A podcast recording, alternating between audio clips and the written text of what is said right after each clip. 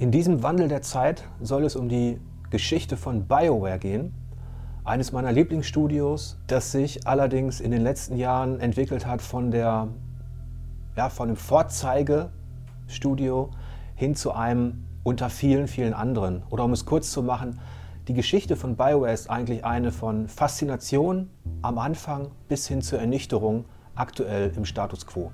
Als BioWare 1996 sein erstes Spiel herausgebracht hat, Shattered Steel, konnte noch keiner ahnen, welchen Weg dieses Studio nehmen würde. Die Kanadier haben im Grunde mit einem Actionspiel angefangen, mit einer Mech-Simulation. Die war noch nicht mal besonders toll. Aber als sie sich dann um ihr eigentliches Hobby bemüht haben, um ihre eigene Leidenschaft quasi, und das war Pen-and-Paper-Rollenspiele, wurden die Qualitäten sichtbar. Denn das nächste Projekt, Baldur's Gate, sollte richtig einschlagen. Baldur's Gate konnte sich zwei Millionen Mal verkaufen und hat im Grunde das, was wir an Rollenspielen auf dem Tisch so erlebt haben, sehr gut in eine digitale, isometrische Form gebracht. Die beiden haben in ihrer Freizeit, das waren studierte Ärzte übrigens, die auch noch während der Entwicklung von Baldur's Gate praktiziert haben, aber in ihrer Freizeit haben die beiden eben Rollenspiele gemacht, Pen-and-Paper-Rollenspiele. Diese Faszination an dem Hobby haben sie dann übertragen auf Baldur's Gate und daraufhin hat man dann gleich Baldur's Gate 2 entwickelt und das war ein richtig tolles Epos, das bei uns mit 92 Prozent bewertet worden ist und bis heute noch mit zu den besten Rollenspielen gehört, dieser alten Schule. Aber das, was für uns so positiv war und so erfolgreich war an diesem BioWare, hat sich scheinbar nicht hinter den Kulissen niedergeschlagen. Denn Interplay ging pleite und die je 2 Millionen Verkäufe von Baldur's Gate haben scheinbar nicht ausgereicht, um da ein solides Fundament zu legen. Und damit beginnt im Grunde ein anderes Kapitel innerhalb der Geschichte von BioWare. In den folgenden Jahren hat BioWare mit unterschiedlichen Publishern zusammengearbeitet, unter anderem auch mit Infogramm, die dann zu Atari wurden. Man ist wieder zurück zur Action und hat mit MDK2 zum ersten Mal ein Spiel für die Konsolen entwickelt. Aber was natürlich noch viel interessanter war für die Rollenspielfans, es kam ein Neverwinter Nights 2002 mit einer neuen Engine, die Aurora Engine, die dafür gesorgt hat, dass man modular eigene Abenteuer erstellen konnte. Das war Anfang der 2000er Jahre noch was ganz Tolles. Ich erinnere mich noch, wir haben in unserer Rollenspielgruppe eigene Geschichten versucht zu erzählen und die dann zusammen gespielt. Diese Engine gab das durchaus her. Und dann ist natürlich ein ganz wichtiges Spiel erschienen, 2003, das rückblickend das beste und prägendste BioWare-Spiel war, das ich bisher besprochen habe. Star Wars Knights of the Old Republic hat eine der höchsten Wertungen von mir bekommen mit 92 Prozent und hat im Grunde gezeigt, welche Klasse und welche Leidenschaft in diesem BioWare steckt als Entwickler. Denn das war zwar ein Lizenzspiel, aber was für eins. Und zwar ein richtig packendes, episches, dramatisches, weil es die Party-Interaktion, die man schon in Ansätzen erleben konnte in Planescape, auch in Baldur's Gate, auf ein ganz neues Niveau gebracht hat. Da wurde zum ersten Mal in einem Spiel wurden wurden klassische Themen wie Eifersucht, Rassismus, Gier und so weiter, Freiheit, die wurden auf so eine intensive Art innerhalb der NPC und der Gefährten über Quests vermittelt. Man musste also emotionale Entscheidungen treffen, dass man sagen kann, dass BioWare die Rollenspielinteraktion mit diesem Spiel auf ein ganz neues Niveau gebracht hat. Interessant an dieser Stelle ist, dass diese Höchstleistung des Entwicklers, diese kreative Höchstleistung, noch zu einem Zeitpunkt stattfand, als man unabhängig war. Dann ist noch Jade Empire herausgekommen, ein fernöstliches Abenteuer, was nicht mehr ganz so hoch abgeschnitten hat, aber viel wichtiger für die Geschichte BioWares war, was dann 2005 passiert ist. Da wurde BioWare zusammen mit Pandemic, das sind die, die Full Spectrum Warrior gemacht haben, gekauft von einem Finanzinvestor die sollten einen Wert haben von 300 Millionen Dollar. Also das war eine Art Superfusion. Und man sprach auch schon damals von einem Superstudio, Pandemic und BioWare zusammen, was da wohl rauskommen würde. Ähm, immerhin ging es da um knapp 400 Mitarbeiter zusammen, die koordiniert werden sollten. Und es war ein Finanzinvestor, der einen sehr interessanten ähm, Chef hatte, und zwar John Ricciello. Der war bis 2004 bei EA und hat dann quasi einen Break eingelegt für drei Jahre und wurde Chef äh, dieser Gruppe, die BioWare and Pandemic gekauft hat. Rückblickend war das eigentlich der Anfang vom Ende BioWares.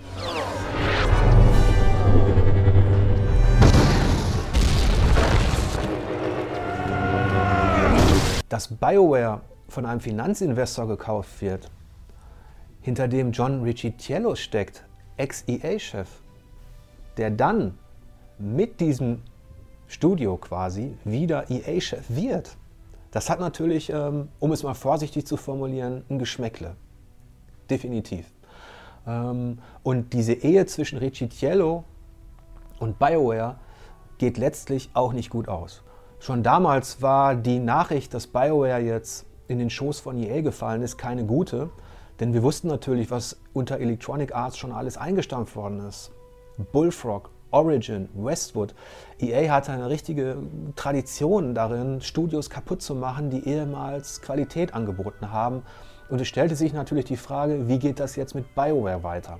2007 war von dem Niedergang BioWares eigentlich noch nichts zu spüren an der Oberfläche, denn Mass Effect war ein tolles Science-Fiction-Abenteuer. Ähm, da konnte BioWare nochmal all seine Schlüsselqualifikationen demonstrieren.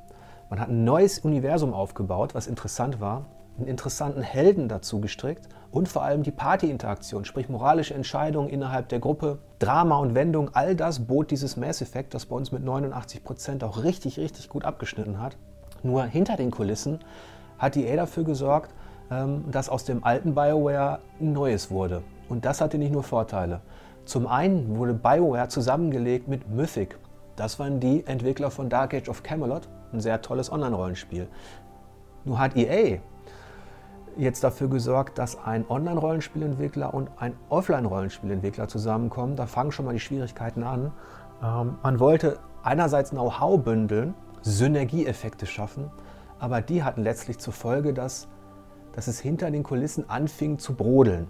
EA wollte natürlich etwas abhaben von dem unheimlich lukrativen Online-Rollenspielkuchen. Online-Rollenspiele waren damals sowas wie, meine Güte, da können wir viel Geld verdienen. Und deswegen setzte man sich an die Entwicklung von Star Wars The Old Republic. Da wurde auch BioWare Mythic eingebunden. Und wenn man bedenkt, dass jemand wie Musiker, der eigentlich mit Baldur's Gate und Offline-Rollenspielen ähm, seine, äh, seine besten Erfahrungen gemacht hat, zum Verantwortlichen gemacht worden ist für die komplette MMO-Sparte bei EA und dass Zeschuk verantwortlich gemacht ist, wurde bei BioWare für den Creative Part, aber jetzt nicht eben nicht für dieses einzelne Spiel, sondern für die ganze Firma, an der mittlerweile drei Studios hingen. Dann kann man sich vorstellen, dass, dass die beiden in Managementpositionen gekommen sind, in der sie ihre kreative Leidenschaft aus der Pionierphase eigentlich gar nicht ausleben konnten. Und in der Zeit, als BioWare, einer der renommiertesten Entwickler von Rollenspielen, umstrukturiert worden ist von Electronic Arts und Mass Effect herausgebracht hat 2007, gibt es noch eine kleine Entwicklung am Rande. Da ist nämlich jemand, nicht jemand, sondern ein Studio aus Polen, ein kleines, CD Projekt Red, hat den Witcher herausgebracht 2007. Und das erwähne ich deshalb, weil die Polen immer betont haben, dass sie große Fans von BioWare sind. Sie haben mit der Aurora Engine ja experimentiert, die in Neverwinter Nights eingesetzt worden ist. Und sie haben sich auf die Fahne geschrieben, wir wollen mit Leidenschaft Rollenspiele machen für Enthusiasten. Das war 2007, als BioWare gefühlt ja, auf seinem Höhepunkt war im Grunde. Ja. Aber eigentlich hinter den Kulissen schon anfing, sich auseinander zu dividieren. Die ersten richtigen Anzeichen für den, sage ich mal, für die falschen strategischen Entscheidungen Electronic Arts im Hintergrund und auch für den, ähm, für den Verfall von BioWare zeigen sich eigentlich schon 2009, als EA Pandemic schließt. Ja, die beiden wurden als Superstudio zusammen gekauft, man konnte sich ausmalen, was die alles machen und dann schließt EA Pandemic. Das war 2009. In dem gleichen Jahr erschien Dragon Age Origins, ein neues Universum äh, von BioWare, das nochmal all das demonstrierte, was die Kanadier schon immer geleistet haben. Ich habe damals Platin gezückt, unseren höchsten Award, vor allem Dingen für die, für die Regie, die in ihren besten Momenten an ein Theaterstück erinnerte. Also in dem Moment, wo man sich entscheiden musste zwischen Leben, Tod, Loyalität oder Verrat, ähm, wurde nochmal alles rausgekitzelt an Emotionen und auch an, an Dialogqualität in diesem Rollenspiel. Aber 2010 wurde zum ersten Mal öffentlich, dass es hinter den Kulissen nicht reibungslos läuft. Und zwar als Zeschok in einem Interview sagte, oder das Verhältnis mit EA verglich mit einer Beziehung, in, in der man sich erstmal aneinander gewöhnen muss, die nicht so leicht ist, ähm, die auch auf Missverständnissen manchmal beruht und dass die ersten anderthalb Jahre schwierig waren. Das muss man sich immer überlegen. Anderthalb Jahre schwierig. Das ist zwischen den Zeilen nichts anderes als, hätten wir das gewusst, was uns mit EA erwartet, hätten wir wahrscheinlich diese Fusion, wären wir diese Fusion nicht eingegangen. Kann man so da lesen. In den Folgejahren zeigte sich dann auch innerhalb von drei Spielereien der Verfall und spiegelte sich auch bei uns in den Wertungen nieder. Das war einmal bei Dragon Age. Das startete als Platin-Hit, dann hat Dragon Age 2 nur noch befriedigend abgeschnitten, weil man auch innerhalb des, des Stils und der Präsentation gemerkt hat, dass da plötzlich was passiert. Man hatte das Gefühl, das soll alles massentauglicher werden. Das war nicht mehr so, intim, nicht mehr so intim und dicht in der Inszenierung. Das war auch auf den ersten Schaueffekt ausgerichtet, auf Gore und auf auch die Figuren, die wirkten nicht mehr so klasse. Und schließlich kam dann Dragon Age Inquisition, wo man dann wirklich das wahre Gesicht hinter dem Design eigentlich erkannt hat. Das war ein billiger Abklatsch dessen, was BioWare einstmals war. Man hat versucht, Open-World-Mechanismen zu integrieren mit, mit, mit schlimmen Kniefällen vor wirklich vor Klick- und Blödsystemen, vor da war keine Qualität mehr zu erkennen. Auch man wurde gelotst, man sollte sammeln und so weiter. Das war wirklich ähm, mit 59 Prozent dann auch mit ausreichend der bisher schlechteste Titel von BioWare, den ich getestet habe. Dagegen hat sich Mass Effect übrigens noch gut gehalten. Das startete mit 89, ist dann auf, mit Mass Effect 2 runtergegangen auf eine gute Bewertung und hat dann im dritten Teil bei uns sogar auch noch mit gut abgeschnitten mit 75 Prozent. Aber da müsste BioWare auch zum ersten Mal mit einem sozialen Shitstorm leben, weil die Leute sich vor allem aufgeregt haben darüber, dass man nicht Wort halten konnte und mit dem dritten Teil die Entscheidungen der ersten beiden auf das Ende übertragen konnte. Sprich, man hat nicht diese offenen Enden gehabt, man hat nicht das Gefühl gehabt als Spieler, dass ich wirklich durch Entscheidungen im Mittelteil oder im ersten Teil das Finale beeinflusse. Und da hat BioWare-EA reagiert und ja nachträglich ein DLC angeboten, der all das, was die Fans forderten und was BioWare natürlich auch selbst versprochen hat, einlösen sollte. Das war innerhalb der Videospielgeschichte relativ einzigartig, dass man so reagiert hat auf, dieses, ähm, auf diese Kritik von außen. Und schließlich muss man auch Star Wars The Old Republic ähm, erwähnen, das zwar kein schlechtes Online-Rollenspiel war, aber letztlich so wirkte wie ein World of Warcraft mit Star Wars-Texturen, um es mal böse zu formulieren. Daran hat sich BioWare auch abgearbeitet. Und man hat am Anfang Abogebühren verlangt für dieses Star Wars und musste sich dann eingestehen, dass das nicht funktioniert, dass man eben nicht an World of Warcraft rankommt und hat dann auf Free-to-Play umgestellt. Und diese Kritik an Mass Effect 3 von den Fans, auch von der Presse, die Kritik an Star Wars, am Geschäftsmodell, auch an den Inhalten und auch die Kritik an Dragon Age Inquisition, die hat mit dafür gesorgt, dass da dass sich Musiker und Seshok wahrscheinlich auch Gedanken gemacht haben. Natürlich hat das bei EA auch dafür gesorgt, dass die Online-Rollenspielsparte nicht so abgeliefert hat, wie sie sollte. Für die war Musiker verantwortlich, den man schon sah als Nachfolger von Ricciello, aber der durch diese Niederlage in Anführungsstrichen natürlich auch angeschlagen war.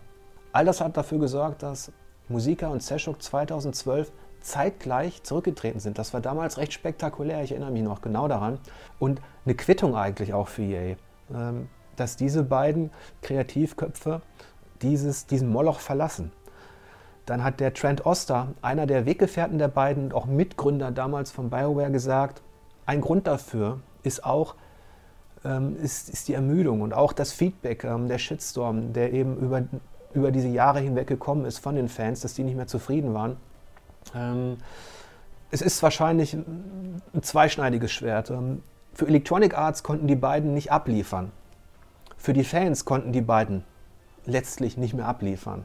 Und wenn man dann in so einer Position ist über all die Jahre, das waren ja dann auch schon über zehn Jahre, dann ist es vielleicht eine Option, sich zurückzuziehen, weil diese eigene Firma gar nicht mehr das war, was man mal gestartet hat 1997. Wo steht BioWare jetzt nach all den Jahren im Jahr 2017? Wir warten natürlich auf Mass Effect Andromeda, aber wir haben alle im Hinterkopf natürlich noch dieses schreckliche Dragon Age Inquisition, ich muss es einfach so sagen, weil es für mich als Rollenspielliebhaber der absolute Tiefpunkt war, das aber als erstes EA-Spiel von BioWare auf der Frostbite Engine basierte, ähnlich wie jetzt das zweite Mass Effect Andromeda. Natürlich sind wir da irgendwie gespannt drauf, ähm, was, was wird, aber ich muss ganz ehrlich zugeben, die Faszination dieses Studios ist komplett verflogen bei mir. Ähm, ich war früher einer der großen Verfechter von Bioware. Vor allem aufgrund der Partyinteraktion, aufgrund der emotionalen Dialoge, aufgrund der Gespräche, weil sie dafür gesorgt haben, dass eine gewisse, ich nenne es jetzt mal, Film- und Schauspielqualität innerhalb des Genres Einzug gehalten hat, von der andere Entwickler meilenweit entfernt waren. Aber dann hat BioWare irgendwie seine eigenen Wurzeln verloren. Das ist das Problem.